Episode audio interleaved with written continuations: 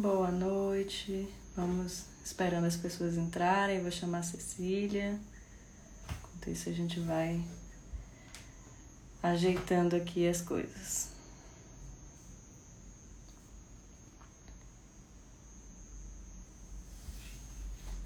Essa semana a gente tem mais alguns, algumas lives, algumas conversas. Na quarta-feira vou conversar com a Luísa, psicóloga, falar mais especificamente sobre os abusos em meios religiosos, de uma maneira generalista, saindo um pouco do caso Jair Tércio, ainda que a gente vai usar os casos mais famosos do Brasil como pano de fundo para nossa conversa, o caso João de Deus, o caso Ícaro Medeiros, o caso Prembaba, o caso Jair Tércio, na sexta-feira ou no sábado, eu confirmo para vocês depois. Vamos ter uma live com a minha rede de apoio, as pessoas que têm me ajudado desde o início. É, ontem completou dois meses da minha primeira publicação e a gente vai conversar um pouquinho sobre todo esse percurso, né? Então vai ser uma live que vai ter eu, o meu advogado e meu grande amigo Tiago Basto, o Bruno, que vocês já conhecem, a gente já fez duas lives, que é o psicólogo que tem acompanhado todo o processo, me ajudado nesse, nesse percurso, nesse caminho que não é fácil, mas é necessário, é muito importante. Vai ter a Bia Beatriz Freitas, que é a nossa assessora de comunicação, uma peça fundamental, uma amiga que sem ela não teria chegado aqui e a Wilma, que também tem nos apoiado desde o início. Vou chamar a Cecília aqui agora.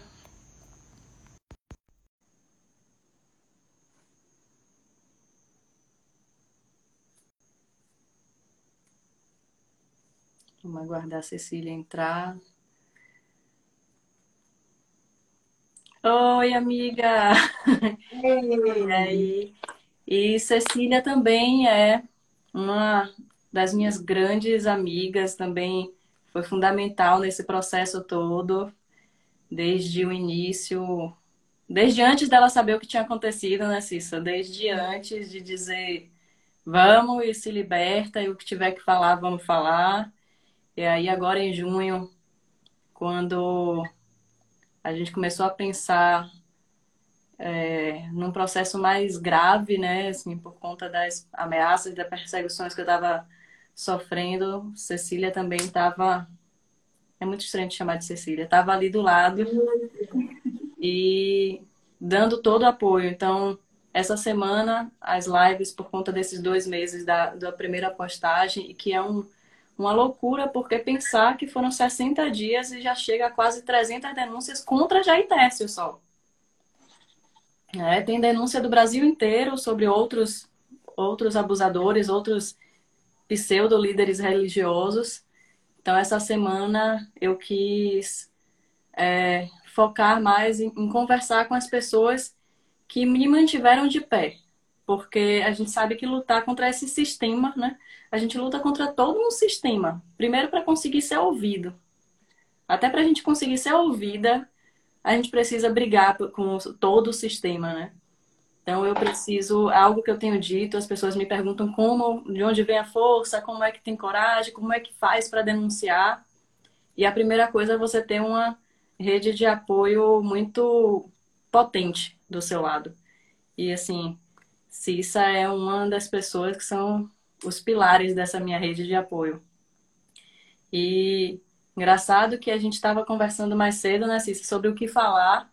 E uma coisa que eu estava pensando, que eu nem comentei com você, mas que eu acho que ilustra bem isso, é a minha mudança de orientador no doutorado para que eu pudesse falar sobre o corpo. Né? Então, o corpo é tão marginalizado que para eu conseguir fazer uma tese de doutorado que falasse sobre ele, que tivesse o corpo no seu centro, eu tive que mudar de orientador. O bom da mudança de orientador é que ganhei grandes amigos, né? Grandes amigas, mas isso é muito sério. Então, para a gente começar, acho que seria legal você se apresentar, se isso falar assim rapidinho. Quem é você, como é que você veio parar aqui? E aí a gente vai conversando.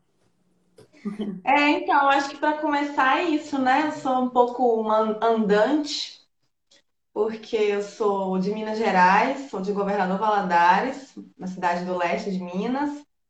É, depois venho para o Espírito Santo, né? Estou falando aqui hoje, em função da pandemia. Fiz meu percurso acadêmico aqui no Espírito Santo até o mestrado, onde também trabalhei toda essa discussão do corpo feminino numa perspectiva histórica. Só que eu sempre tive uma relação muito forte com a dança e com a cultura popular em específico. E aí, esse desejo também de entender essa corporeidade que se relaciona com a cultura brasileira, em especial com a cultura afro-brasileira, me levou para novos caminhos. E aí, eu vou parar na Bahia, é, no doutorado, onde eu te conheço, e onde também tenho como orientadora a Cecília, né, que é minha xará, e que também foi essa orientadora que te possibilitou discutir, debater e trazer a temática do corpo para os seus escritos naquele momento, e que é fundamental agora, né? Como isso tem total ligação. E como você disse, como é difícil, como é duro a gente pensar em como o lugar da academia, da universidade ainda dá pouco espaço para esse debate, quando a nossa existência, né, a nossa orientadora sempre faz questão de dizer isso, quando a nossa existência é corporal. Então a gente é corpo. Sim. E a academia não aceita isso, né, na sua grande massa, na epistemologia que vi gente não quer aceitar essa ideia, porque a ideia da intelectualidade reina muito mais e dissocia, né, uma intelectualidade que então é como se fosse algo etéreo, distante. Uhum. Querem tirar a intelectualidade do corpo, né? E aí Exatamente. isso reflete no, no, no, cultural, ou melhor, isso é um reflexo do cultural, né? Dessas tantas opressões que a gente vive. Porque do mesmo jeito que o doutorado, de algum modo, ali tentou me, me silenciar, né? Quando não me permitia falar sobre o corpo, hoje eu vejo nesse processo de denúncia, claro que durante toda a vida a gente vê isso, mas falando desse processo especificamente, eu vejo o quanto que essa marginalização do corpo, ela é um aparelho de silenciamento. Né? Porque eu tenho, hoje, como eu falei, a gente já tem quase 300 denúncias contra Jaitécio. Se a gente for parar para ver todas as denúncias que já chegaram, eu não, não vou arriscar número agora, mas talvez seja o uhum. dobro se a gente considerar tem denúncias de Minas, tem denúncias do Espírito Santo, São Paulo, Rio. Hoje chegou uma seríssima do Rio, que a gente passou quase, sei lá, metade da manhã, talvez um pouco mais do que isso, tentando dar um apoio à, à vítima, conseguir um encaminhamento, conseguir. Porque as pessoas são perseguidas e marginalizadas a partir desse silenciamento, que é um silenciamento do corpo, né? Da mulher que não pode falar alto, da mulher que tem que ser recatada, da, da mulher que não questiona, que precisa ser submissa. E aí, mesmo com tantas denúncias, as pessoas ainda me questionam: mas por que, que você se submeteu? Mas por que, que você não falou antes? Ah, mas você sabe diferenciar um abuso de uma relação. Então, o que é que te fez ficar? Né? As pessoas sempre nos colocam, principalmente corpo o corpo feminino nesse lugar que é quase um lugar do pecado original, né? A gente Sim. fica culpada. Então... A gente carrega, né? O lugar do pecado original na visão cristã é o lugar da mulher. Quem traz o pecado original foi Eva. E nós somos herdeiras desse pecado, né? Sempre seremos, assim, nessa visão religiosa cristã. E eu acho que é um grande espaço, um grande lugar de silenciamento do corpo.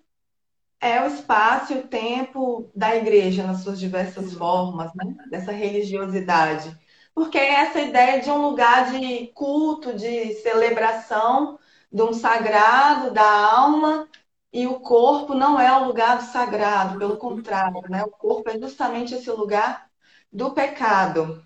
E dentro dessa lógica também corporal binária homem-mulher, quem traz o pecado original é Eva. Uhum. Então as mulheres são essas que herdam e que carregam até hoje também a culpa pelos pecados dos homens.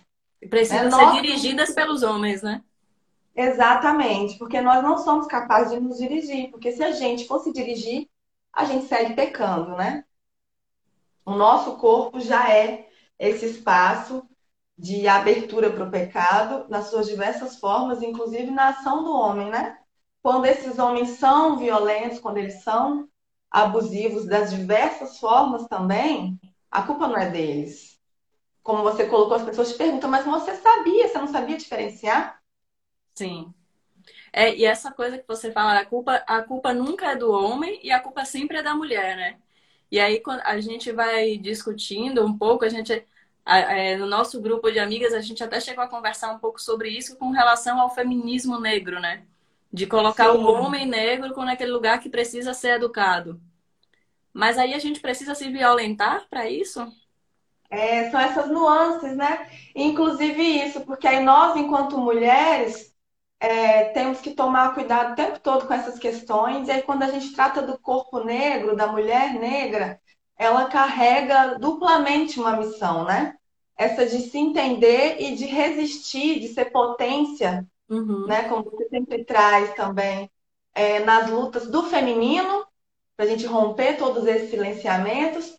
E também ter esse cuidado, essa parceria com os homens pretos, que também sofrem uma série de outras violências que o homem branco não sofre. Então Isso. a gente é aquela que está o tempo todo é, atenta a tudo e tendo que se cuidar, mas também cuidar de todo mundo, né? Isso. Então a gente entra também nesse papel do materno, né? Dessa figura em alguma medida de Maria, que é aquela que concebe sem pecados. Então a gente Isso. tem que tentar o tempo todo é, vislumbrar essa mulher sagrada e se aproximar o máximo possível dela. É, e a gente acaba tendo esse desafio, né? De como é que a gente vai romper o silêncio, de como é que a gente vai é, abalar as estruturas né, sociais para provocar uma revolução sem se violentar. Né? Porque a gente precisa, como você falou, é, não é só a mulher que está na posição de, de silenciamento. O corpo marginalizado é silenciado. E o corpo marginalizado é do preto, é do pobre, é do comunista, né? É de quem tem uma uhum. perspectiva de esquerda. Então, o corpo marginalizado é do latino, a depender de onde você estiver, né? Acho que aqui no, no, Brasil mesmo, quanto mais você tiver feição latina, mais marginalizado você é. Né? Então, a gente precisa romper esse silêncio, mas não se permitir ser violentada porque, ah, porque o homem preto ele é silenciado, então eu vou aguentar a violência a ponto da gente ver diversos casos de homicídio, né, de feminicídio, por conta desse lugar. Então a gente precisa ter muito cuidado, né, de é, apoiar e acolher, mas diferenciar isso da violência. Porque a marginalização do corpo, do mesmo jeito que nos silencia e nos coloca na posição de vítima em muitas circunstâncias da nossa vida, né? Como uma amiga nossa falou, que passou num concurso numa universidade federal, é federal, né, do Recôncavo, e que chega lá Sim. e é tratada como com, com, com, humilhações mesmo, colocando ela no, no papel de empregada doméstica por conta da cor dela. Então, assim, e ela aguentar aquilo em silêncio porque diz: passei por isso minha vida inteira, vou mostrar a minha qualidade. Não, a gente não tem que aguentar em silêncio, a gente precisa denunciar, porque isso é um crime. Ao mesmo tempo que a gente vai acolher aquele homem preto, né? Ou aquele homem pobre, aquele homem que, enfim, também é silenciado a partir do seu corpo, aquele homem homossexual. A gente vai acolher e fortalecer, né? Para que ele também revele sua potência, mas ele não tem o direito de nos violentar. Não né? mesmo. Então, esse cuidado é que é muito difícil. E, e no meio religioso, isso você bem sabe, você também é, é, tem uma história em ambiente religioso, né? que querendo ou não acaba sendo uma história de abuso, né? claro que não tão grave quanto a minha, ainda bem, porque você tem suas outras histórias de dor, é, mas que é uma história de silenciamento. Aí você vai para um meio religioso, você tem aquele líder, né, aquele o padre, né, no seu caso, ou um líder espiritual, como foi no meu caso, que diz eu sei qual é o caminho, né? Eu sei o que é que vai te tirar da margem. Eu vou te conduzir. E você que já foi ensinado por todo um sistema, por toda uma cultura, que você é o próprio pecado, aceita. Então a gente tem esse, essa linha tênue, né? Porque a marginalização silencia, mas como é que a gente vai romper esse silêncio e não permitir outras violências ao mesmo tempo que a gente traz com a gente outros, né? Outros silenciados. É, e essa questão da religiosidade é, é, muito pesada, né? Porque a gente também demora muito a perceber, assim, a tomar consciência de como isso é violento. É... Eu, por exemplo, né, no meu caso, na minha história que você conhece, eu fui criada dentro do catolicismo, uma família extremamente católica. Então, eu fui aquela menina que fazia fez todas as coisas que tem dentro da igreja católica, desde pré-eucaristia, passa pela eucaristia, crisma. Antes da crisma tem perseverança 1, perseverança 2, que é todo esse processo mesmo de nos ensinar a perseverar, né? Até a volta do Cristo Redentor. Para você e... ser moralizada, né? Você ser uma mulher. Exatamente. Então, você crescer dentro dessa lógica é crescer numa lógica sim silenciamento. E por que eu digo isso? Primeira coisa, né? Dentro da lógica católica, pelo menos, é, a figura máxima é sempre masculina, né? Uhum. Porque a gente tem a figura do padre, que é essa pessoa que é o pai, e o padre é aquele que se assemelha a Jesus, né? Ele é a imagem, em alguma medida, de Jesus aqui na Terra. Então, por isso que tem que ser sempre um homem. Então, as mulheres estão sempre em outras funções, um pouco mais subalternas, digamos assim. E, por exemplo, no meu processo, como eu sempre fui criada dentro dessa lógica e numa cidade de interior. Então, hoje eu percebo muito isso também, até pelo meu lugar de professora dentro de uma cidade do interior. A igreja acaba tendo muito poder, porque são poucas opções que a gente tem de constituir outras possibilidades. A gente tem poucas opções de arte, é, de apoio do Estado, então, a igreja é um lugar onde a gente acaba indo para acessar uma série de coisas, assim, série de formações. Eu fiz dança na igreja, eu fiz teatro na igreja. Então, a igreja era realmente o meu refúgio, né? Foi o lugar que me formou muito. E aí, essa formação, quando você é menina, é uma formação que vai te colocar num lugar que é o segundo lugar, que é aquela ideia do sexo frágil, né? E como eu estava falando hoje, eu conversando com você, à medida que eu ia ficando cada vez mais católica, mais cristã, o meu corpo ia mudando, assim. Uhum. Eu me lembro que eu na adolescência eu andava muito encolhida, sabe? Porque essa lógica que eu tinha é, baseada nos santos católicos, né? E essa lógica aí da castidade, Sim. da pobreza, né? Esse lugar em específico.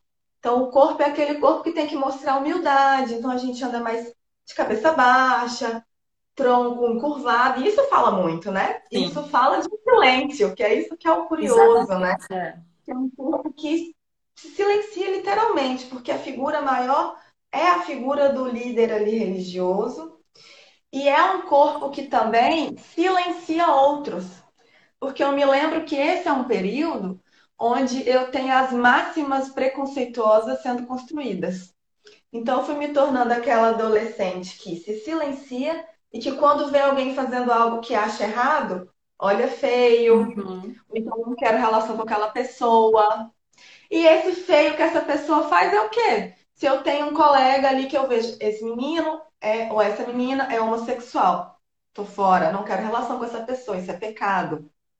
Né? Eu me lembro muito que eu passava num caminho perto de casa e tinha por ali é, algum centro de religião de matriz africana, que eu não ia, não sei dizer qual era, mas eu reconhecia pelas músicas e pelo tambor.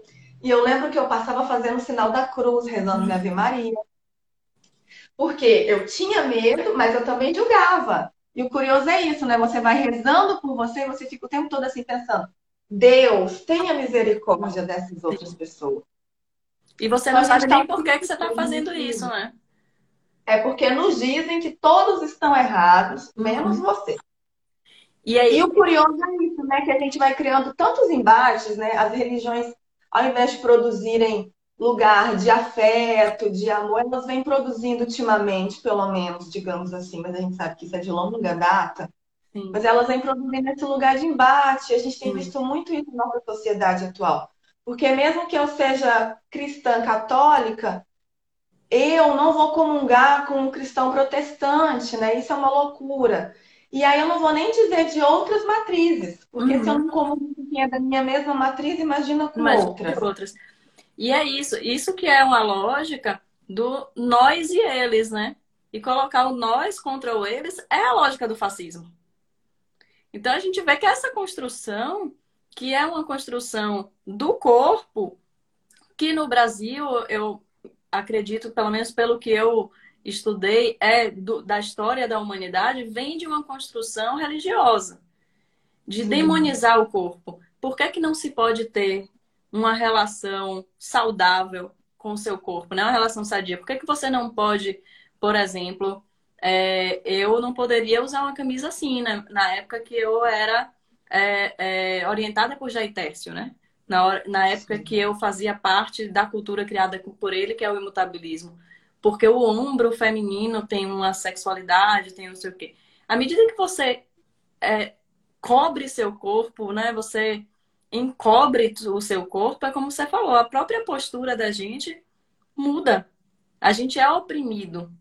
E para quem que serve essa opressão? Por que, que a gente não pode ter potência, né? Por que, que a gente não pode é, se sentir bem com o nosso corpo? Porque a partir do momento que você é, consegue se perceber no lugar, se colocar no lugar a partir de você mesmo e não do que o outro te ensinou, você questiona.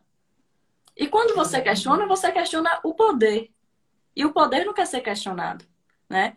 E uma, uma história interessante, assim, só para ilustrar um pouquinho isso, é que algumas pessoas, a própria Anastácia, que é muito amiga nossa, ela não lembra de mim antes do meu rompimento com o Jaitécio. E eu já conhecia ela. Ela não lembra, ela não consegue lembrar. Porque o corpo era tão silenciado que eu era invisível. E ser, invis ser invisível para um sistema opressor, para um criminoso, para um abusador, é importante. Porque se a vítima dele é invisível, o crime dele é invisível. A mesma coisa aconteceu com Eva Luana, que é de Camaçari, né, que foi abusada durante muitos anos pelo padrasto, aquela história absurda. A mesma coisa aconteceu com essa menina agora de 10 anos, que está acontecendo. As pessoas falam, ah, mas ela foi. reflexos, né? do absolutismo religioso aí nesse processo dessa criança de 10 anos sofrendo não só os abusos que ela foi obrigada a passar esse tempo todo de tão curta vida, aí agora uma série de pessoas que se dizem cristãs a violentando novamente. Uhum. Sim, que é a partir dessa lógica, né? Que é a partir dessa lógica de só está certo aquilo que eu aprendi não consigo nem enxergar o outro. Então eu nem questiono. As pessoas vão para a porta do hospital. Eu vi uma das postagens, se eu não me engano, foi do movimento Movimento Infância Livre de Abusos. É, um padre comentou lá, tá lá, ele é padre, o perfil dele. Ele comentou lá: o aborto é um crime, né, um pecado eu não me lembro agora se ele usou o termo crime ou pecado, em qualquer circunstância. Mas pensa essa circunstância. Não dá pra gente. Isso é a lógica do fascismo, né? Isso é a lógica do machismo também, que todos esses radicalismos vêm do nós contra eles e eu não consigo olhar o lugar do outro. E isso também é corpo, porque eu não consigo me colocar naquele lugar. Eu não consigo me sentir naquele corpo. Porque eu nem me reconheço o corpo, que é o que você falou da academia. A gente quer tirar a intelectualidade do corpo. E isso não é real. Então, esses falsos moralismos, né, assim, essas, essas falsas certezas, na verdade, demonstram uma fragilidade. Uma fragilidade muito grande. E as pessoas têm questionado, ah, eu acho que eu cheguei a comentar isso com vocês em algum momento, que as pessoas têm questionado por que que o que é que eu acho, inclusive hoje eu, eu dei uma entrevista que a pessoa me perguntava isso, por que que eu acho, porque eu acho não, assim, é, perguntando a minha opinião do porquê que tem tido tantos casos de abuso em meio religioso. Mas é o que você disse agora há pouco, sempre houve.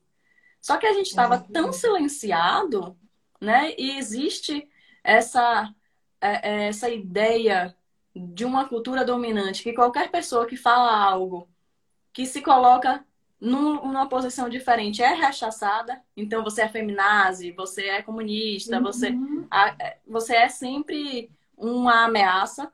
Então as pessoas não conseguiam denunciar. Principalmente as mulheres. Porque estavam sempre nesse lugar.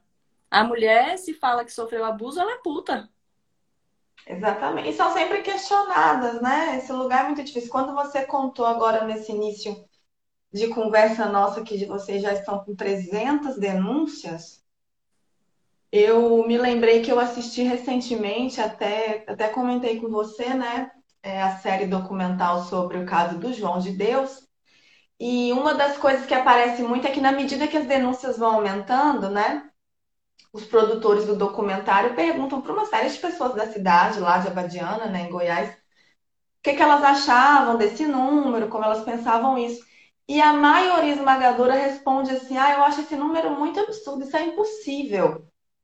Não tem como um homem ter abusado de tantas mulheres. E aí aparece sempre assim uma fala no sentido de muito disso aí é mentira. Pode ter tido sim alguma coisa, mas 300, 400, não. E aí eu fiquei assim. E o incrível é que por mais que a gente leia, por mais que a gente escute uma série de debates, né? A gente sempre fica chocado com a capacidade das falas das pessoas de insensibilidade disso, né? De invisibilizar o corpo feminino mesmo. Porque dá a impressão de que, ah, mas então 300 mulheres é mentira. 10, 15, 20 talvez seja verdade. Então, se for 10, 15, 20, pode? É. Isso que eu fico perguntando. 10, 15, 20 é menos errado? Então, então a gente tem um número aí quantitativo, né? Sim, sim. Aí alguém precisa definir para nos avisar que aí, então, a partir de 15, gente não fala mais nada. Já. Se eu sei que até 30 tá, tá permitido, então não vou falar nada. É. Então, assim, que, é, que é justamente isso, né? Ah, se fosse pouco, até pode ser que ele tenha feito. Mas aí, se fosse pouco, o questionamento seria: mas será que não foi consensual? Então, sempre Exatamente. há o questionamento. No caso de Jair Tércio, a, a, a grande discussão é sobre a pedofilia. Aí uhum. agora as pessoas já estão colocando os casos de abuso com mulheres adultas, que é o meu caso, como se fosse as, as mulheres são culpadas, né? As mulheres tinham condição de perceber, então elas escolheram. E elas não entendem esse silenciamento, o quanto é grave esse silenciamento e quanto essa marginalização do nosso corpo nos torna vulneráveis. Então isso é um mecanismo, inclusive, de poder de controle. Porque você, como você contou aí, você dentro da igreja, você tinha que seguir um determinado padrão que você passava na frente de um terreiro e você ah, já ia fazer o sinal da cruz e Deus tem a misericórdia deles, né? É deles. É. Aí, no momento que você vai conhecer o terreiro, nunca vai sair. nunca vai. Nunca vai sair. Porque isso é importante de se dizer, assim, porque esses preconceitos todos que a nossa sociedade e as religiões ocidentais impõem sobre as religiões de matriz africana é extremamente doentio, né? É, talvez na verdade não seja essa palavra, porque quando é doentio a gente meio que. A gente ah, então diminui então, o crime, né? É, é perverso, é cruel. É criminoso, é perverso, é cruel. E é proposital, né? Como a gente vem falando, porque tem uma relação de poder e é também racial. Porque tornaram as religiões ocidentais, né, e a religião cristã nas suas vertentes brancas. Sim. Apesar de não ser, mas embranqueceram esse Cristo. E aí, a partir disso, se endemoniza as religiões de matriz africana, que nem demônio tem dentro da sua liturgia. Sim. Então, esse tipo de, de relação racial também que é constituída é muito duro, nessa relação com o corpo, porque quando a gente vai conhecer, né, eu e você conhecemos tanto pelas afinidades que a gente constituiu espirituais mesmo, assim, essa construção de vida, quanto na, na questão dos estudos que nos interessam, a corporeidade dentro das religiões de matriz africana não se compara com é as religiões. Né? Eu vou dizer do lugar do cristianismo, que é o lugar que eu conheço de estudo e de prática, né? o corpo dentro da lógica cristã é um corpo que deve ser punido. E a Igreja Católica, principalmente durante muito tempo, teve essas práticas mesmo de autoflagelamento, né? Porque a gente tinha que estar nessa aproximação com Cristo. A história de Cristo é essa, né? Um homem que vem e que morre para nos salvar numa morte extremamente violenta. E dentro das religiões de matriz africana, o corpo é esse lugar de potência, né? Uhum. As divindades, elas falam através desses corpos. O que é explica muito, muito da marginalização, né? Exatamente. Porque, Porque vai totalmente contrário. Vai ao contrário, vai no caminho contrário e te oferece potência. Porque as religiões de matriz africana, e isso eu acho que é uma coisa legal da gente, e você tem muito mais propriedade do que eu para falar sobre esse lugar da Ialorixá, né, da, das mulheres que são uhum. é, lideranças nesses meios, é, esse lugar de potência faz com que a gente não se cale. Esse lugar de potência, aí alguém me mandou uma pergunta aqui, se, se houve, aí eu acho que é no caso de Aitécio, abusos com os homens, a gente precisa entender que o abuso não é só sexual. A própria cultura é uma cultura abusiva. E essa nossa cultura, que é a cultura do silenciamento do corpo, da marginalização do corpo, faz com que as pessoas não entendam nem o que é abuso. E aí, quando você vai para uma religião de matriz africana, é claro que a gente está falando aqui de uma afinidade nossa, mas pode ser uma dança. Quando você vai, por exemplo, a Zahira, que é, é, você viu né, no, no, documentário sobre João de Deus, ela foi a primeira denunciante, ela é holandesa, ela trabalha com dança. E a dança dá essa potência para ela. Quando você é, é, trabalha o seu corpo, quando você traz essa potência a partir do seu próprio corpo, você enfrenta, como a Zahira enfrentou. Né? E aí, quando a gente fala, no caso aqui, trazendo para a nossa experiência, da, das religiões de matriz africana, e aí você tem pessoas, mulheres, homens, homossexuais, empoderados, né? Você sabe que eu não gosto desse termo, eu gosto do termo potência, quando a gente tem as pessoas potentes, não são pessoas submissas, não são pessoas dóceis, não são pessoas que aceitam abusos. Que se silenciam. Que se silenciam. Então, é por isso que, ela, que a dança, o corpo, né? É, todo tipo de dança. Eu lembro que no caso de Aitércio, por exemplo, queria obrigar minha filha, e obrigou por um tempo, a fazer balé. E ela queria fazer jazz, e ele dizia que jazz era dança de prostituta. Porque o jazz tem isso, você precisa ter uma, uma, uma sinergia com o seu corpo que faz com que você fale, não, eu não quero que toque aqui, eu não quero que faça isso, eu não quero ser colocada nesse lugar. Quem vai dizer o meu lugar sou eu. Né? E é. ali, assim, aí a gente pensa, e aí era isso que eu queria que você falasse um pouco. Mesmo essas Yalorixás, que são potência, quando elas saem do lugar de Yalorixá, né, e ocupam outro lugar na sociedade, elas são mulheres que são violentadas, que são Sim. silenciadas.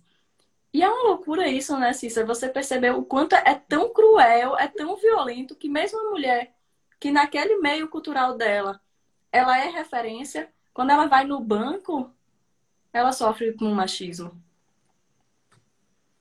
Com racismo, enfim. É, então, isso, isso é muito é, difícil também da gente entender.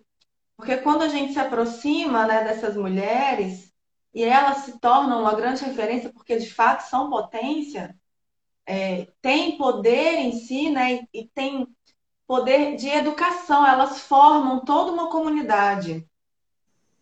E elas formam para isso que a gente vem falando e para o que você colocou. Elas formam para um rompimento de silenciamento, né? Dessas mulheres, é, das crianças, é, dos homossexuais, né? Que se constituem numa outra lógica diferente do, do padrão cristão, por exemplo. Uhum. Só que é isso, né? A gente vai percebendo, e aí quando eu, eu tive que ir entendendo isso, de que essa construção de uma potencialidade, ela é também algo que vai atravessando, né? Ninguém é potente o tempo todo e em todas as circunstâncias da vida, em todas as identidades que a gente assume nessa existência, né? E aí essas mulheres que às vezes são ali referência total e absoluta dentro de suas comunidades e que levam isso com muito respeito, porque é uma lógica também totalmente contrária Sim. do patriarcado. É uma lógica muito mais horizontal, né? Exatamente, de diálogo, de respeito, né? E de respeito aos que vieram antes e que construíram o que a gente tem aqui hoje. É, o respeito a essa história, Sim. né, do corpo. Só que essas mulheres, quando elas saem desses meios, elas também vivem uma série de silenciamentos, né? Como você disse, por exemplo, quando vai num banco, então ela vai sofrer ali com o machismo, ela vai sofrer com o racismo, porque em sua maioria são mulheres negras. E quando vão em determinados outros espaços, a vestimenta delas, as roupas sagradas delas dizem muito também, os turbantes que usam, enfim, as contas. Isso faz com que os outros já olhem diferente, faz com que elas possam sim se silenciar em determinados espaços. Por que isso? Porque que a gente tem que entender é que o corpo feminino, em especial, né, ele vai sendo silenciado e torturado desde muita eternidade. Uhum. A gente sofre pequenas violências constantemente. Quando estava falando, eu me lembrei de uma vez que um amigo meu, que tem uma filha que agora já está com uns 11, 12 anos, mas eu lembro uma vez ela com quatro aninhos, ele foi tirar uma foto dela, ela estava de vestidinho, e com aquelas calcinhas de menina, assim, cheia de babadinho, bem fofinha, né? Que tampa Sim. tudo e uma criança, né? É importante a gente frisar isso, uma criança. Eu me lembro que ele virou para ela e falou assim: fecha as pernas, menina. É, então, assim, criança de quatro anos já começa a ouvir isso, fecha as pernas. É, chega eu lembro que pior, né? falava muito isso comigo. É, então a gente sofre uma série de violências. Você vai ficando adolescente, você passa na rua com 11, 12, 13 anos, você já escuta cada coisa absurda. E aí eu tenho memória... evita até botar um vestido, botar uma saia. Que aí, é, assim... vai silenciando, vai silenciando. Isso. E essas mulheres não é porque elas vivem um espaço ou outro que isso é anulado. Uhum, uhum. essa força potente, ela também conflita com todos os traumas que a gente vai vivendo desde pequenininha. E é isso que seria importante, eu acho, quando as pessoas perguntam, por exemplo, ah, mas você não sabia a diferença as pessoas têm que entender isso, que é toda uma construção, não é de repente. Não Exatamente. é assim, a Tati tom, alguém espirrou, Tati saiu já com tal idade, passou por isso e ela já tem que saber como reagir. Não é assim que funciona, porque a gente vai sendo violentada o tempo todo. E a gente vai sendo ensinada a não questionar, inclusive, porque nós não temos capacidade de discernir, né? E assim, nessa cultura específica é, com o Jair como acontece também em, em alguns, alguns outros casos né, famosos, como o caso, é, um caso que a gente está ajudando a investigar por aqui, que é de um, um abusador que tem ele tem sede em Salvador, Lauro de Freitas, e em Aracaju, Sergipe. É, eles colocam a mulher com karma, né? Se você nasceu mulher, você já é menos uhum. evoluído. E a gente sabe de casos, né? a Beatriz que fez uma live comigo, acho que na semana retrasada, que ela também viveu esse contexto de Jaiteste, Fundação Ocidente, quando ela engravidou, engravidou de uma menina, as pessoas já falavam, nossa, coitada, né? Vai ser uhum. mãe de mulher, então vai ser mãe de mulher porque você não tem merecimento. Ainda tem essa lógica meritocrática que é ridícula, absurda. E é, o, o Fofinho falou aqui, né? Jair construiu a ideia na cabeça de muitas mulheres que já eram quase homens. Aí elas desfazem das outras mulheres. Ou seja, para você ser considerado mais evoluído espiritualmente, você precisa ter um afastamento do seu corpo, especialmente feminino. Né? Então, você não vai usar saia, você só vai andar com roupas masculinizadas, você vai ter uma postura masculinizada, e isso significa que você tem mais é, condição de fala, né? Você é mais evoluído, você está mais adiante. E isso é um reflexo de tudo isso que você está falando. Então, muitas vezes essas mulheres e alorixás, elas nem saem do seu terreiro, porque quando elas saem, elas correm risco, inclusive, de serem apedrejadas na rua por essas pessoas. Uhum. Então, assim, aí tem o discurso de intolerância religiosa, tem o discurso do racismo, mas tem um discurso muito sério da marginalização do corpo. Que é esse lugar do corpo. O seu corpo, ele tem que representar uma cultura hegemônica. Então, isso permeia todos os abusos. No caso do abuso em meio religioso, o corpo precisa corresponder a esse lugar de submissão. E não é só o corpo feminino. O corpo feminino assim, é pior. É ainda pior. Todos esses homens, eles têm um traço muito é, similar, que é um machismo exacerbado. O Osho, por exemplo, ele incentivava orgias na comunidade que ele criou nos Estados Unidos, né? Tinham estupros coletivos, só que as orgias sempre tinha a mulher no lugar do objeto. Não era a mulher que teria prazer, eram os homens, né? Uhum. E ele, ele autorizava que homens fossem pegar mulheres em suas casas para levar a pulso para fazer orgia. E aí ele dizia que era a lógica do amor livre. E aí tem gente que ainda vem me dizer que Osho foi um ser é, de luz, um ser de luz, que fala para dez homens irem pegar você para levar para. Porque ele está dizendo que amor livre faz parte da, da espiritualização. Amor livre para quem? Né? É, a mesma coisa é João de Deus, né? Você vai lá porque você está acreditando que é um médium que pode curar seus. O caso da Zahira é pesadíssimo. As pessoas acham, ah, mas foi uma vez, ela fez uma vez, né? Querem diminuir as coisas. Mas o caso de Zahira é muito pesado. Ela sofreu abuso sexual quando criança e ela tinha um trauma, né? Tem um trauma muito sério e ficou sabendo de, de João de Deus. Ela vem da Holanda para o Brasil para ser tratada por João de Deus e veja, ela quer um tratamento para o trauma dela que foi de abuso uhum. sexual. Aí ele vai e fala assim: você vai ter que fazer sexo oral em mim para você trabalhar isso. Aí as pessoas questionam, ah, mas ela não sabia.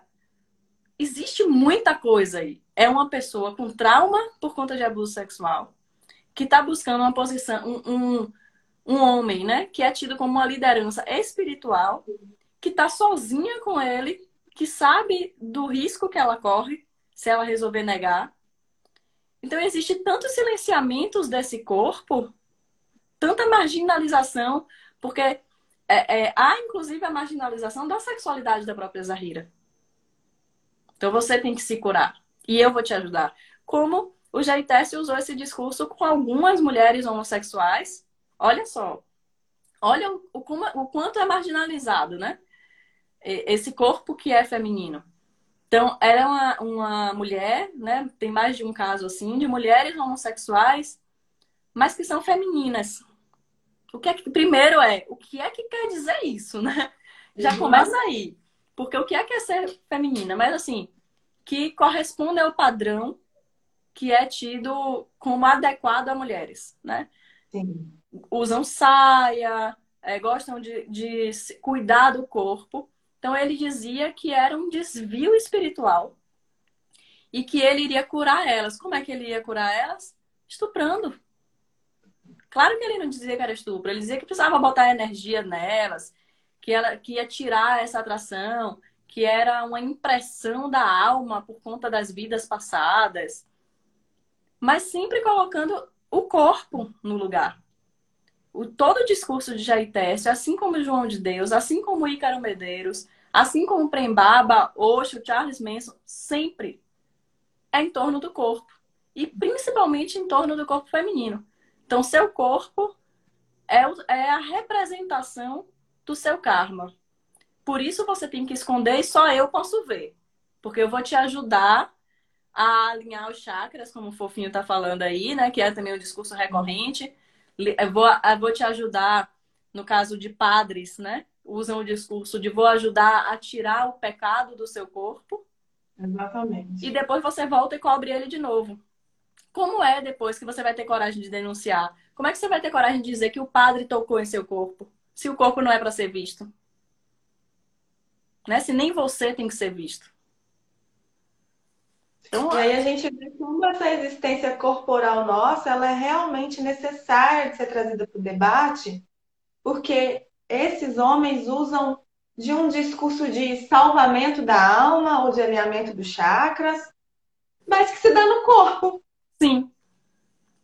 Para você cuidar dessa espiritualidade, você precisa tratar do seu corpo. E é com ele que você vai tratar do seu corpo, com mais ninguém.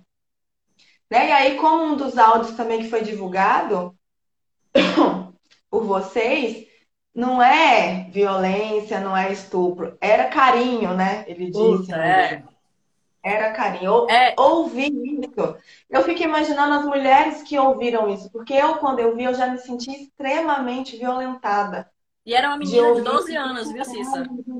isso com uma menina menor. Imagina. Aí você imagina como é que essa menina vai entender a relação com o próprio corpo depois de ter vivido isso no, no início de sua adolescência e de ter escutado de um homem que se colocava como pai, né, como pai presença material e como pai espiritual. Então a gente precisa discutir o corpo. A gente precisa é, tirar o corpo desse lugar de marginalização, porque é o corpo, é o corpo que vai fazer a revolução. Né? Quando a gente estuda Hannah Arendt, quando a gente estuda é, o antifascismo, vai ser sempre a partir do corpo. Não tem Sim. como a gente mudar a estrutura cultural, a estrutura social, sem a gente colocar o corpo no centro da discussão. É preciso falar sobre isso. Porque é, é, é discutindo o corpo que as pessoas vão entender que não devem ser invadidas. Porque corpo não é só material, né? A própria intelectualidade é corpo. Então, a minha intelectualidade não pode ser invadida. Ninguém pode me dizer que eu não tenho capacidade de pensar. Né? Um, um verdadeiro líder, né? A gente desculpa, a gente acha que teve uma sorte com a nossa orientadora, porque a Cecília de Paula, né, que foi nossa orientadora no doutorado, é sua ainda, ela conversa muito com a gente desse lugar, né, de vamos construir. E um líder é isso. Um líder não fala, você não tem condição de compreender, venha que eu vou te dar pronto. Um líder faz uhum. o contrário. Como Cecília fez quando você teve a sua trava de não sei o que é que eu vou escrever. Cara, pensa, pensa porque você tem muito conteúdo decide sobre o que você quer falar e você vai conseguir. Exatamente. Então a gente precisa fazer essa discussão no sentido de, de não ser é, invadido. Como o Bruno está dizendo aí, só existe o corpo. Dizer que existe outra coisa é desvio né, de atenção para o domínio. Exatamente. Só existe é. corpo. E a gente precisa entender que esse corpo é potência. Esse corpo é potente e nada pode invadir. E que qualquer invasão é abuso. Então, isso precisa ficar claro. A partir do momento que a gente deixa claro que qualquer invasão é abuso, a vítima não precisa mais provar que ela é vítima. Porque hoje ainda tem isso. Uhum. Você passa tudo isso e aí você ainda é questionado. Esse áudio, por exemplo, que você falou, a menina ainda é questionada. Mas se ele falou que era amor e carinho, será que ele não teve uma, uma intenção boa? Eu cheguei a ouvir isso, Cecília, recentemente, esses últimos dias, de pessoas me dizerem assim, do mesmo jeito que você está denunciando, porque você quer proteger as mulheres, será que ele não fez isso achando que ele estava fazendo bem? É primeiro que assim, eu denunciei, você bem sabe isso, para proteger a minha vida que estava em risco. E aí isso, a, a dimensão que isso tomou, a proporção que isso tomou, só comprova o quanto é sério, porque as pessoas nem conseguem entender, como o Vivian está falando ali, que a gente tem até dificuldade de entender que foi violentado. Porque a gente acostumou a ser invadido. A gente naturalizou a invasão. E não pode. E a gente é ensinada, tem um, um sociólogo francês que chama Lipovetsky, que eu gosto bastante, que ele traz essa discussão também do corpo, e ele vai dizendo que a gente é ensinado o tempo todo a ter um controle de si. Isso nas diversas formas, né? Então, se a gente pensa, por exemplo, na questão do padrão da ideia da beleza, do feminino, dessa construção é, de um corpo belo, então a gente tem que é, fazer exercício, a gente tem que se alimentar bem, mas a gente tem que se alimentar bem numa sociedade onde a gente é bombardeado o tempo todo com propagandas em todos os lugares de açúcar, de fast food. E aí, quando você não se controla, a culpa é única e exclusivamente sua. Sim. Vou escrever o nome. A culpa é única e exclusivamente sua. Então, esse controle de si vai sendo levado para todas as esferas da nossa vida. E aí, quando uma mulher é abusada num espaço onde ela deveria ser potencializada e protegida, ela também é questionada, como você é. colocou, mas é o tempo todo, mas você não sabia? Você permitiu? Exatamente. É... Então quer dizer que você não teve o controle de si. E aí, quem tem que ter o controle de si, mais uma vez, nós mulheres, não é o homem. Sim. É, o Jair Tess uhum. chegava a dizer que a mulher nasceu para atrair e o homem para ser atraído. Então, a mulher é que tem que controlar. E aí é a coisa que o próprio Le Breton fala do corpo, e que quando a gente vai dialogar também com o Foucault, né, que a escola faz esse papel. A escola faz esse papel de uma maneira muito cruel. Porque no ambiente que é de experimentação, que deveria ser pelo menos de experimentação, que é o ambiente escolar, a criança está sendo ensinada a, como você falou, controlar o corpo, silenciar seu corpo. É a lógica do vigiar e punir, né? O Le Breton fala muito isso, né? Do corpo como, como discurso, e um discurso potente, que é silenciado o tempo inteiro pela cultura. E aí. É como... Pode falar. E, é, e, é isso, assim, o, o, o, esses líderes que são abusadores, né, sociopatas que se fazem de líderes religiosos, é um outro ponto em comum deles. Eles criam escolas. O Jaitécio não foi diferente. Ele criou escola, criou uma fundação que era um, um, núcleo que tinham vários núcleos de estudos, né, que é a Fundação Ocidente, a Escola Nanda, o, o ISEL, que é a faculdade. Então ele cria a, uma escola para garantir esse silenciamento. Sim. É, ele, vai, é, ele garante esse método, né? E isso é muito louco, porque isso só mostra como a educação é fundamental para a construção de sujeitos autônomos, de sujeitos progressistas, é, que construam seus corpos também para a liberdade, né? E não para o contrário. Isso mostra muito. E todos esses momentos que a gente vem vivendo agora de pandemia, esse caso também dessa menina agora, de 10 anos, passando por esse aborto que além de estar passando por um aborto é, aos 10 anos, em função de quatro anos de estupro, ainda passa por toda essa questão de fundamentalistas que ficam o tempo todo ali criticando, julgando e desejando a, a morte dela, porque você tem que viver o feto, a menina então que morra, né? Tudo muito complicado essa valorização da vida. É, dessa de que vida, né? Que vida que está sendo valorizada. Porque não é dessa menina.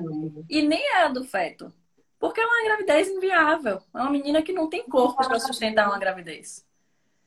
Então é só o dogma que está sendo sustentado, né? É a vida do é dogma. Isso. É um sustento do dogma. E o Lipovetsky também, esse livro dele, que é muito interessante, chama A Terceira Mulher, ele faz um panorama assim, geral histórico de, de fases que nós mulheres vivemos historicamente, né? Claro, importante dizer que ele é um sociólogo francês, então ele vai fazer um olhar a partir de uma perspectiva ocidental europeia, mas que em muito casa também com o Brasil, até porque a gente vive historicamente essa síndrome do cachorro vira-lata, que a gente está sempre tentando se assemelhar, né? Sim.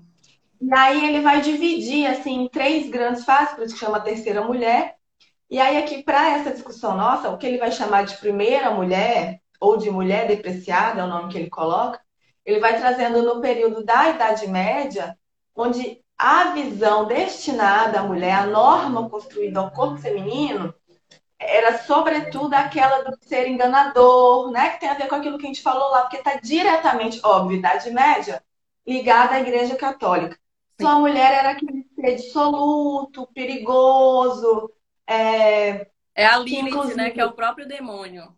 Exatamente, que inclusive levaria sempre os homens para armadilhas do diabo. Sim. E o curioso é que, por mais que isso seja da Idade Média, se eu não falasse que era da Idade Média, a gente poderia muito bem dizer que foi uma análise feita agora recentemente. Sim. Porque dentro dos meios religiosos, essa visão do feminino ainda impera. Sim. E, e, é isso, isso extravasa o religioso, né? Você é professora do Instituto Federal e você vê isso ali dentro. Né? E a gente vê, inclusive, o quanto tirar o corpo da margem, tirar o corpo dessa marginalização, muda o sujeito. Faz uhum. com que ele, ele se imponha, faz com que ele é, viva, né? Dá um outro brilho. E as escolas não gostam disso. A gente tem inúmeros casos, né? aí, assim, no ambiente religioso, o caso da escola de Jair Tércio, por exemplo, as meninas, a farda não, não podia ser minimamente justa, né? Não podia mostrar, desenhar o corpo. E, a, e você sabe que tecido de farda se desgasta rápido. Sim. Logo fica aparecendo o sutiã, né? Nossa, essas meninas eram chamadas na diretoria para falar não pode, porque os meninos vão se desconcentrar, tipo, não pode ser assim, você está se expondo. Então, é toda uma lógica de sempre responsabilizar a mulher e sempre marginalizar o corpo, né? Como eu já falei algumas vezes e, e você conhece Yasmin, minha filha, você sabe o quanto que ela é, que ela gosta de se relacionar com o corpo, né? Ela é vaidosa, ela é... E é, as professoras eram proibidas de elogiar Yasmin. Yasmin não podia ser chamada de bonita, porque estaria alimentando uma vaidade, essa vaidade que é pecado. Né? Então, assim, essa lógica que a gente vê que é religiosa, ela extravasa o religioso e em colégios que não estou falando agora da escola Nanda, não estou falando da escola criada por Jair Teste, em colégios comuns a gente vê esse silenciamento. As meninas que arrumam logo um jeito, né, de mostrar, principalmente quando começa a chegar na adolescência, elas arrumam, elas querem se, se sentir bem no corpo delas. A escola já vem logo e não é dos homens que ela chama atenção. Não fala, olha, respeita a menina. Não é. É pra menina. Olha, você tá muito bonita, talvez você devesse comprar uma camisa um pouquinho maior. Então, que loucura é essa, né? Sim. A menina que quer dançar no intervalo, ela é colocada como a puta que quer chamar atenção. Claro. E aí é isso, né? A escola, no lugar de ser aquela que vai debater isso com essas meninas e com esses meninos, no sentido de você quer mostrar por quê, é, né, em que medida isso é interessante para você ou não é, enfim, de trazer para o debate, para fazer uhum. essa menina e aquele menino também se questionar. Por que você acha, enquanto menino, que tem o direito Exato. de olhar para ela ou de falar tal coisa para aquela menina em função dela estar tá com uma blusinha amarrada na cintura? Uhum. Eu, por exemplo, tenho um aluno que gosta de amarrar a blusinha e mostra o umbigo. E, e, o, e o triste é que eu já vi colegas, uma professora, questionando isso, falando, mas fulana, por que, que fulana uhum. fica assim, tá mostrando toda, que coisa horrorosa. Tem outros homens aqui. Eu já vi uma é. professora. E ela que é culpada da atitude do homem, né? Exatamente, uma menina de 16 anos. E o curioso é isso, né? Que é tão bem construído que as mulheres também reproduzem essa lógica. Sim, sim. Né? Quem disse isso não foi um professor, foi uma professora. E não à toa, é preciso frisar, é uma professora que é evangélica, é protestante. Pois é. A gente já está quase terminando o tempo, já está aqui com o, cronômetro de 1 um, um minuto e 40. Mas eu acho que é exatamente isso. E é uma discussão que o Le Breton faz, né, naquele Antropologia do Corpo, que é o estudo de como é que a gente chega nesse lugar e de como que esse discurso corporal ele é um mecanismo de poder. É, então, é, só para a gente encerrar, te agradecer muito. Eu sei que foi um parto para você, que você está fugindo dessa live desde o começo. Eu estou fugindo de live desde o começo da pandemia, mas a Tati me chamou para essa e eu não tinha como falar não. Eu falei, mas eu não tinha como falar não, por, principalmente assim, porque o que Tati está fazendo é muito grande, é muito grande, né? E é isso, assim, acho que toda a rede de apoio que for possível é mais que fundamental. É questão também de humanidade, de sororidade e de dororidade, como uma outra autora coloca, que é quando a gente faz essas partilhas dessas dores. E Tati é uma pessoa que é extremamente acolhedora. Tati foi a primeira pessoa a me acolher quando eu cheguei em Salvador, como toda boa baiana, extremamente afetuosa. E assim, a gente construiu uma amizade, vem construindo uma amizade muito bonita, muito verdadeira. E mesmo quando Tati vai para outro estado, em função também de tudo isso que ela vinha passando, de tentar sair disso, desse lugar, dessas violências que ela ainda vinha sofrendo, desse medo também é uma violência. É, e ela contava para mim já algumas coisas, mas é isso que é o, o, curioso também, o louco, né? Que por mais que a gente conversasse e partilhasse, eu já soubesse, ela já tivesse rompido alguns dos seus silêncios comigo. Você tem seis é, segundos. Muita coisa eu só fui ver quando realmente veio na televisão. E